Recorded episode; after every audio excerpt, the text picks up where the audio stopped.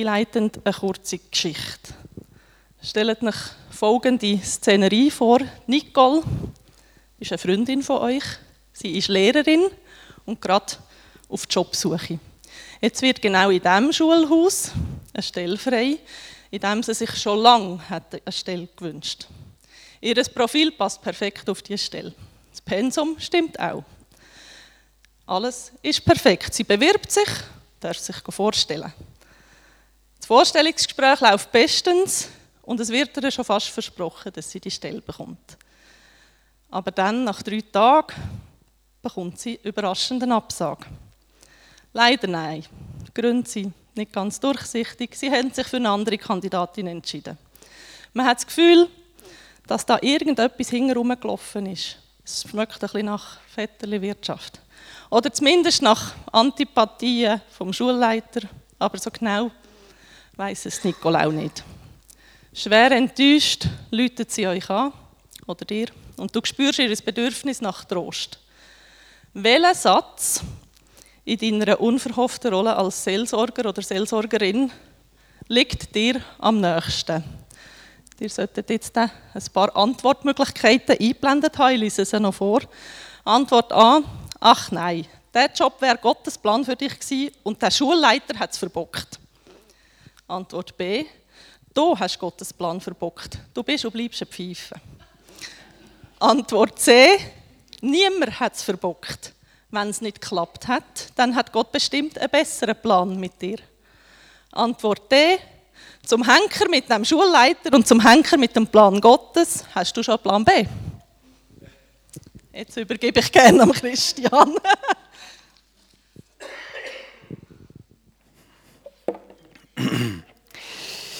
Ja, es wäre jetzt spannend, eine Umfrage zu machen, welche Ant ob ihr euch in einer Antwort von diesen vier findet, für alle, die B gewählt haben.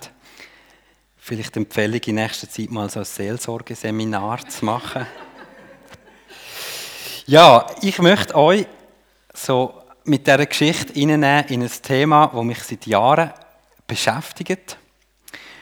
Ähm, und mit uns Gespräch über das, weil ich glaube, dass das so unausgesprochen, ihr spürt, es hat in, jedem, in jeder äh, Version von einer Antwort kommt das Wort Plan vor. Der Plan von Gott und wie der mit der Realität von unserem Leben zusammenhängt.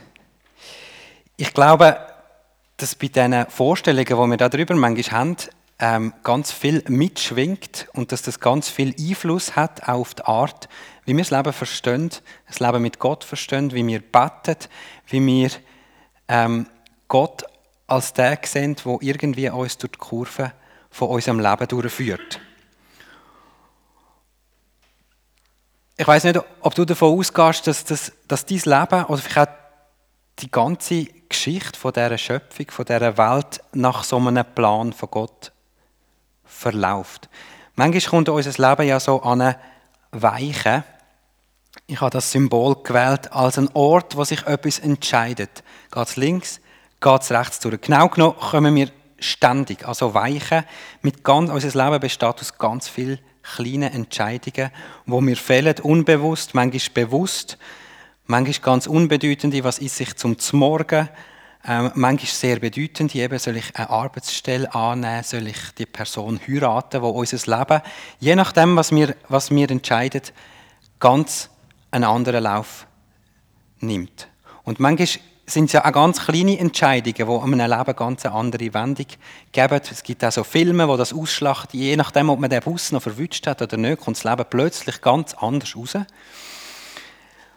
Und manchmal haben wir auch gar nicht so großen Einfluss auf die Entscheidung. Manchmal passiert etwas, jetzt wie die Nicole, oder, wo die Stelle hätte wählen und sie kommt sie nicht über.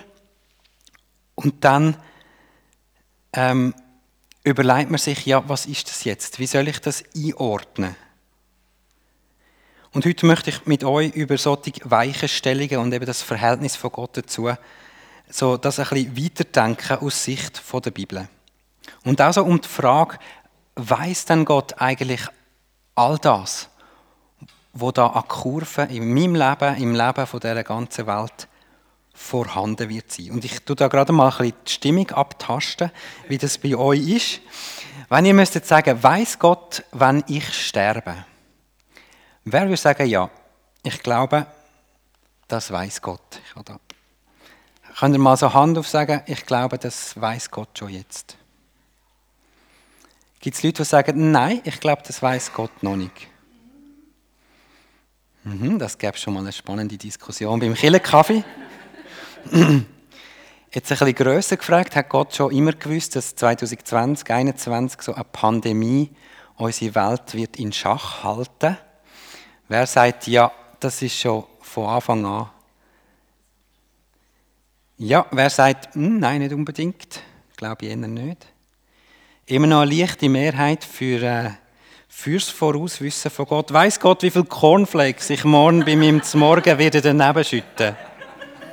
wer sagt ja? Gut, das weiß sogar ich, weil ich jetzt gar kein Cornflakes zum Morgen. Jetzt vielleicht ein bisschen allgemein gefragt, weiß Gott, weiß, wer denkt, Gott weiß alles, wo in der ganzen Geschichte, auch in der Zukunft, wird passieren. Und er weiß, dass es wird passieren. Ja, ich würde sagen, so eine leichte Mehrheit ähm, geht von dem aus. Eine leichte Minderheit würde sagen, nein, nicht unbedingt. Ähm, wann haben Sie das nächste Gemeindeweekend? man kann, also ich finde es immer spannend, über so Fragen zu diskutieren, weil man merkt plötzlich, das sind Vorstellungen und das wäre dann die letzte Frage. Warum glaube ich das eigentlich? Was wären die Gründe dafür? Und da kommen wir jetzt natürlich in ein weites Feld, ähm, warum dass die einen das glauben und die anderen nicht. Und ich will vorausschicken, es, sind ja auch, es ist eine schwierige Frage. Und auch ein bisschen eine anmassende Frage, eine spekulative Frage. Wie können wir entscheiden darüber, was Gott weiß oder nicht, dann macht man sich ja schon von Anfang an am Hochmut schuldig, wenn man sagt, ja, ich, ich sehe Gottes Hirn in, also nur schon, dass Gottes Hirn hat. Ähm, ich weiß um die Begrenzung von dieser Frage und ich will die auch ernst nehmen. Und gleich glaube ich, wir, wir leben mit Vorstellungen, das können wir gar nicht vermeiden. Und es ist gut, die, die Vorstellungen mal so ein bisschen auf den Tisch zu legen und zu sagen, ja, das ist, das, das ähm, ist eigentlich der Grund von dieser Vorstellung, warum ich das so glaube. Wenn man so die Geschichte in der Bibel liest, und ich glaube, die Bibel ist in erster Linie auch mal eine große Geschichte mit ganz vielen kleinen Geschichten. Wir haben vorher einen Auszug gehört von so einer Geschichte vom Saul. Übrigens haben wir, jetzt bin ich, ich bin nicht ganz sicher, ob ich mich verhört habe, aber am Anfang hat es geheißen, Gott freut. Gott hat es gefreut, dass er den Saul zum König gemacht hat. Oder Gott hat es gereut, dass er den Saul zum König gemacht hat. Manchmal ein Buchstabe. Aber so die ganze, die, die ganze Geschichte, die sind ja voll von so Weichenstellungen. Und man kann sich fragen, ist das von Gott so geplant gewesen, dass Adam und Eva sich werden von ihm abwenden, dass der David wird Ehebruch begeht, dass der Daniel in der Leuengrube landet, dass der Eli hinter sich vom Stuhl geht, dass der Rahab eine Schnur an der, an der Mauer von Jericho wird und dass sich Ruth wird in Boas verlieben und dass der Saul genau in dieser Höhle wird aufs WC gehen, wo der äh, David sich versteckt. Ist es von Anfang an alles so bestimmt gewesen? Die meisten so Leute aus Kirchen, die ich kenne, die würden sagen, nein, viele Sachen sind passiert, weil Gott den Menschen einen freien Willen gegeben hat. Und das macht die ganze Geschichte sehr kurvenreich. Sie, Menschen haben die Fähigkeit, sich selber zu entscheiden. Und ich glaube voll, dass das stimmt. Je länger ich die Bibel lese, desto mehr sehe ich da drin einen Gott, der diesen Menschen, die er geschaffen hat, der Schöpfung, einen Raum gibt und sagt, ich will das nicht alles selber einfach machen, nach meinem ähm, genauen Plan, sondern ich, ich will es mit euch zusammen machen. Es ist ein Teamwork. Also viele glauben, das ist nicht so bestimmt gewesen. Aber wenn ich jetzt eben den, den Schritt noch weitergehe und frage, ob Gott dann alles weiß, was in Zukunft wird passieren, dann kippt das Abstimmungsverhältnis, dann, dann sagen die meisten, hm, also ich gehe davon aus, dass Gott die ganze Zukunft kennt. Und ich möchte die, die Fraktion, sage ich jetzt mal, ein bisschen herausfordern heute Morgen, sagen, legen mal die Überzeugung auf den Tisch. Gottes Vorauswissen, woher, woher kommt die Überzeugung? Und ich habe auch gemerkt, so in der, in der Lauf, im Laufe von, von diesen Orten, wo ich das schon thematisiert habe, dass das teilweise kann äh, so ein emotionale Reaktionen auslösen. Dass, wenn man das in Frage stellt, dass das wie so eine Art äh, etwas wert, etwas einem wichtig ist vom, vom eigenen Glauben. Und ich habe mich auch darum gefragt, warum ist das so? Weil in der Bibel steht ja nie nicht, Gott weiß alles voraus, was in der Zukunft so passieren wird. Warum löst die Vorstellung, dass das vielleicht nicht so ist, so eine Reaktion aus? Und ich habe das Gefühl, oder den Eindruck bekommen, es gibt so zwei tiefer liegende Gründe, warum wir das glauben. Das eine ist die Souveränitätsfrage. Ich empfinde, oder Menschen empfinden es fast ein bisschen als eine Kränkung von Gott, wenn wir, behaupten, dass er nicht alles vorausweist. Es fühlt sich so als würde man Gottes eher verletzen. Je mehr Gott weiß, desto größer ist er ja auch in unseren Augen. Und wenn Gott eben nicht die ganze Zukunft kennt, dann ist es irgendwie auch wie so ein bisschen eine Unvollkommenheit von Gott, könnte es einem scheinen. Und man fragt sich ja, ist er denn überhaupt allmächtig, wenn er gar nicht selber weiß, was da wird passieren? Das ist so die Souveränitätsfrage. Der andere Grund, warum wir glauben oder warum wir gerne glauben, dass Gott alles weiß, was in Zukunft wird passieren, ist, weil es gerade in so besonders schwierigen Situationen, wie es jetzt die Nicole erlebt hat, eine Enttäuschung ist, wenn wenn eine Diagnose kommt oder wenn irgendetwas Schwieriges passiert, wo uns die Sicherheit wegnimmt, wir dann in dem Gedanken, dass Gott ja weiß, wie alles wird rauskommen, einen Trost findet. Ich hätte zum eine Trostfrage nehmen, aber, nennen, aber das klingt so ein bisschen nach Trostpreis. Und darum habe ich sie Sicherheits, Sicherheitsfrage genannt. Wir finden in dem Gedanken eine Sicherheit dass Gott weiß, wie alles wird rauskommen. Was wäre dann, wenn Gott das nicht würde wissen? Dann würde uns doch wie so eine Art ein Fundament unter den Füßen weggezogen. Wenn ich zu Gott komme und sage, hey, ich bin gerade völlig desorientiert, ich weiß gar nicht, wie das alles wird rauskommen und Gott dann sagt, ja, ich weiß jetzt leider auch gerade nicht, wie das alles wird rauskommen, dann äh, also das Gefühl, okay, äh, muss ich glaube einen anderen Ansprechpartner suchen. Ich würde gerne die zwei Fragen ein bisschen genauer anschauen, weil da entscheidet sich ganz viel. Die Souveränitätsfrage, das ist für mich etwas, wo ich schon seit längerem einen Weg mache, wo ich merke, je länger ich mir das überlege, desto mehr kommt mir so das Verständnis von Vollkommenheit und Souveränität ein bisschen komisch vor, wenn wir so das Gefühl haben, je mehr Gott weiß, desto souveräner ist er. Ich glaube, es ist völlig un unbestritten, dass Gott könnte eine Welt schaffen, wo er alles, was dann wird passieren, genau voraussagt. Aber warum kann Gott nicht eine Welt schaffen, wo er sich wie bewusst dafür entscheidet, hey, ich will gar nicht wissen, was alles wird passieren. Ich will mich selber beschränken, ich will mich überraschen lassen, gerade darum, weil ich einen Raum schaffen für ein Gegenüber, wo nicht einfach dann das macht, wo ich auch schon immer weiß. Und wenn ich mir das überlege, dann kommt mir ein Gott, der so etwas macht, größer, souveräner vor. Wo das schon, welcher Erfinder ist größer? Einer, der eine Maschine machen kann, die genau nach seinem Plan läuft und der genau kann sagen, jetzt passiert denn das und jetzt und das und das. Oder einer, der ein, ein Eigenleben schaffen kann, wo etwas wird machen, wo er selber nicht voraussieht. Ich würde sagen, die Souveränität, die Grösse von, von einem Gott, der so eine Welt schafft, die bringt mich mehr zum Staunen als einer, der einfach eine Maschine macht. Und zu behaupten darum, dass Gott vielleicht nicht alles, was wird passieren, voraus weiß, ist für mich nicht ein Anzweifeln von Gottes Vollkommenheit oder von Gottes Allmacht. Im Gegenteil, für mich ist es gerade ein, Grund vom Staunen dass der allmächtige Gott sich dazu entscheidet, dieser Schöpfung so einen Raum zu geben, wo ihn überraschen kann.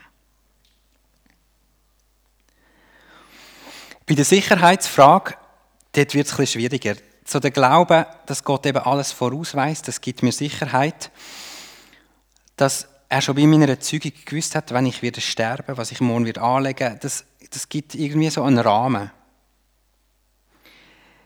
Wir haben vorher so den, den Satz gehört, Gott hat es gereut, dass er den Saul zum König gemacht hat. Und man muss immer vorsichtig sein, wenn man so aus alttestamentlichen Geschichten irgendwelche Glaubenssätze dann ableitet. Aber es gibt ja ganz viele so Geschichten, wo man wie merkt, da, da fängt Gott etwas an. Und Menschen lassen sich dann aber nicht auf, der, auf die Art darauf ein, wie er es eigentlich, wie der Anfang initiiert hätte.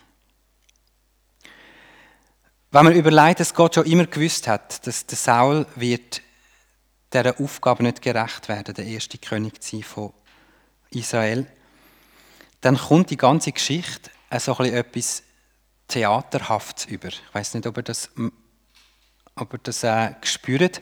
So, Gott, da kommt ja in dieser Geschichte, die wir gehört haben, eine Enttäuschung von Gott auch zum Ausdruck.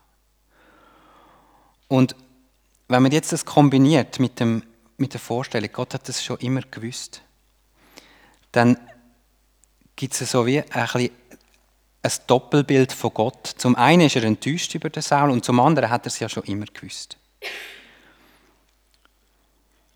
Und der ganze Plan wird dann auch ein bisschen komisch. Meine, die Entscheidung vom Saul, die hat ja ganz viele Auswirkungen gehabt auf seine Söhne. Die sind plötzlich nicht mehr Thronerbe gewesen, auf den David, der dann anstelle vom Saul ähm, zum König gesalbt wird. Also wegen Saul, seiner Fehlentscheidung, hat es ganz viele weitere Auswirkungen gehabt auf das Leben von anderen Menschen, auch auf das ganze Volk. Er ist der König von dem Volk. Was der Saul gemacht hat, das hat die anderen betroffen. Und da sind wir ja auch wieder bei der Geschichte von der Nicole. Ähm, und bei diesen Antworten, so wie der, der Nicole ihr Leben, sagen wir jetzt mal auf, wegen dem Schulleiter eine andere Wendung nimmt, und nicht in dem Schulhaus weitergeht, wo sie sich gewünscht hat, sagt der Text, die Geschichte von Israel ist anders weitergegangen, weil der Saul seine Berufung nicht wahrgenommen hat. Und da frage ich mich, warum wir dann nicht sagen, ja, Plan A, der Schulleiter hat es verbockt. Beim Saul würde man ja wahrscheinlich sagen, der Saul hat es verbockt. Aber was ist denn jetzt der Trost? Ich meine, wenn wir jetzt das einfach die Antwort A, der Nicole, durch den Telefonhörer durchflötet, dann wird die ja nicht so groß tröstet. Und die Sicherheitsfrage, die Trostfrage ist immer noch im Raum. Was sagen wir dann jetzt der Nicole? Ich würde als erstes sagen, oh, da bin ich noch zu früh.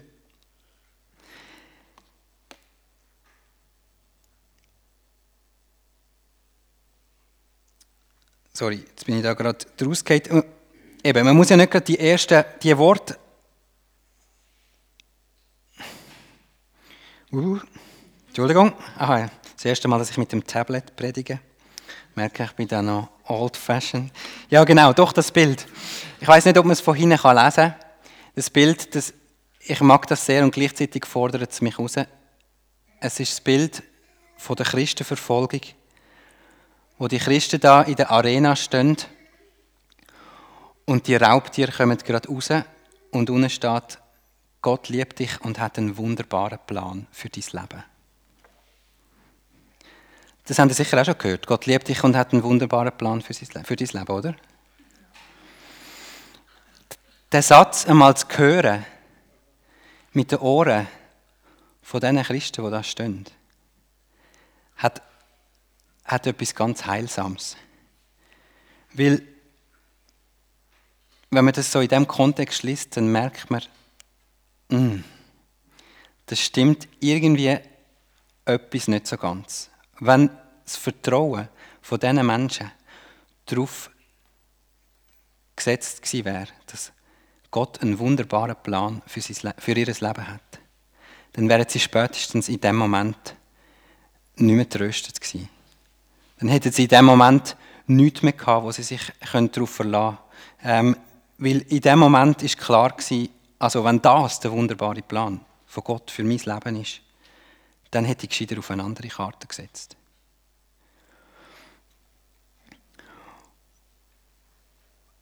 Und ich glaube, dass ganz viel passiert in unserem Leben und auf dieser Welt, wo überhaupt nicht nach dem Plan von Gott läuft, wo überhaupt nicht hätte sein müssen. Und darum wäre das Erste, wo ich der Nicole würde sagen, dass sie nicht muss einen Sinn finden in dem, was da passiert ist. Manchmal haben wir eben so die Vorstellung, ja, wenn alles so abläuft, wie es Gott schon vorausgesehen hat, dann wird es auch irgendeinen Sinn noch haben, dass jetzt die Nicole die Stelle nicht bekommen hat.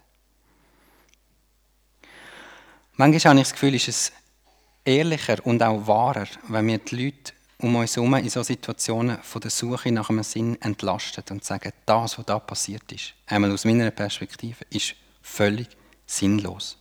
Es ist völlig entgegen von dem, was eigentlich auch von Gott her die Idee gewesen wäre. Und er ist nicht der, wo irgendwie der geheime Strippenzieher ist und der sagt, ja, jetzt kommt eben dann der Plan B ins Spiel. Und das habe ich schon immer gedacht. Sondern er ist vielleicht einfach einmal auf der Seite von der Trauernden, von der Nicole, wo die Stelle so gut passt hat und wo da jemand, man weiß es ja nicht so genau, aber nehmen wir es jetzt mal an, es so gewesen, wo da jemand dem Plan einen Strich durch die Rechnung gemacht hat. Zum Zweiten würde ich sagen, der Nicole, dass die Entscheidung, dass durch die Entscheidung nichts darüber gesagt ist, dass ihr Weg nicht segensreich kann weitergehen. Gott hat Pläne, das glaube ich, Pläne vom Frieden. Die werden zwar ständig durch uns selber und durch unsere Mitmenschen wieder durchkreuzt, aber das heißt ja nicht, dass Gott das nicht wieder kann neu einbetten in etwas. Der Josef im Alten Testament, das ist auch so eine Geschichte. Und er schaut ganz am Ende von seinem Leben zurück und sagt zu seinen Brüdern, ihr, ihr habt es wollen, ihr habt Böses vorgehabt. Aber das ist alles nach Gottes Plan gewesen. Nein, das sagt er eben nicht, sondern er sagt, aber Gott hat es geschafft, aus dem wieder gut zu machen. Gott schafft es, das Verbockte, wo, in unserem Leben ist, durch uns und durch unsere Mitmenschen, wieder, wieder neu auszurichten. Manchmal nicht mehr für uns. Ich meine, die ersten Christen, die da gestanden sind, die haben nicht können sagen, ja, Gott wird das irgendwie neu ausrichten. Aber wenn man sie in der grossen Geschichte anschaut, hat ihr ein Zeugnis und das, was sie da verkörpert haben, in dem Moment große Auswirkungen gehabt auf viele, die nach ihnen gekommen sind. Ich habe ein Zitat von einem Autor, von einem Theologen, der das versucht hat auszudrücken. Glücklicherweise hat Gott immer einen Plan B, einen Plan C. Er ist genug, genug weise, unseren gescheiterten Plan A so wunderschön in alternative Pläne einzuweben, dass es beim Zurückschauen so aussieht, als wären Plan B und C schon immer die Ursprungsidee gewesen. Das ist dann aber kein Hinweis auf Gottes Vorauswissen, sondern auf seine übertreffliche, unübertreffliche Weisheit. Manchmal schauen wir ja auf unser Leben zurück und haben das Gefühl, das ist so cool am Schluss rausgekommen, das hat fast müssen so kommen. Und ich habe das Gefühl, das ist ein, ein Fehlschluss. Man kann auch sagen, hey, Gott hat so wunderbar aus dem, was wir manchmal alles haben wollen, verkehrt machen, noch etwas Gutes rauskommen lassen. Und das macht mich dankbar. Aber das ist kein Zeichen, dass er das schon immer so vorausgewusst hat und so hat wollen. Und schließlich würde ich der Nicole sagen, hey, dem Frustrationspotenzial über die Wende in ihrem Leben Gottes universale Zukunftsverheißung von der Bibel entgegenheben und sagen, nur weil du an dem Moment die Stelle jetzt nicht überkommen hast, wankt Gottes Verheißung nicht, dass er mit uns allen zusammen wird zu seinem Ziel kommen. Dass Gott zum Ziel kommt mit seiner Schöpfung, das steht in der Bibel unverrückbar fest. Der Weg dorthin, da gibt es tausend Millionen Möglichkeiten. Gute, bessere, schlechte und schlechtere. Aber mit dem Gott können unterwegs sein, auf einem von diesen Millionen Wegen, die möglich sind. Und auch zu wissen, hey, heute, heute ist ein Tag und Gott, wir gehen da durch, durch zusammen lassen wir uns überraschen von dem, was wird passieren. Diese Haltung, die hat bei mir viel mehr Lebendigkeit und Vertrauen auch in den Gott ausgelöst, als in einem Gott, der schon immer weiß, was wird voraus passieren. Ich würde gerne beten. Vater im Himmel, du bringst mich immer wieder zum Staunen, wie du Geschichten schreibst mit uns und mit dieser Schöpfung. Und gerade dann, wenn Haarsträubens passiert, dann wünschte ich mir manchmal, du würdest mehr Fahrpläne machen, wo alles so abläuft, wie du es gedacht hast. Und gleich bin ich so dankbar, dass du es nicht so gemacht hast, sondern sagst, du lass dich auf das Abenteuer mit uns. Danke, dass deine Gegenwart viel mehr Trost ist für uns, als die Vorstellung, dass du irgendwie schon alles wüsstest, wie es wird rauskommen. Und ich bitte dich gerade für den Moment oder den Ort, wo wir auf unserer kurvenreichen, kurvenreichen Geschichte in unserem Leben sind, dass du in uns das Vertrauen stärkst, dass du mit uns mit uns wirst durch die Kurven durchgehen. Mit uns wirst neue Pläne aushecken, da wo auch gerade Sachen gescheitert und kaputt gegangen sind. Danke, dass wir auf deine Treue zählen können. Amen.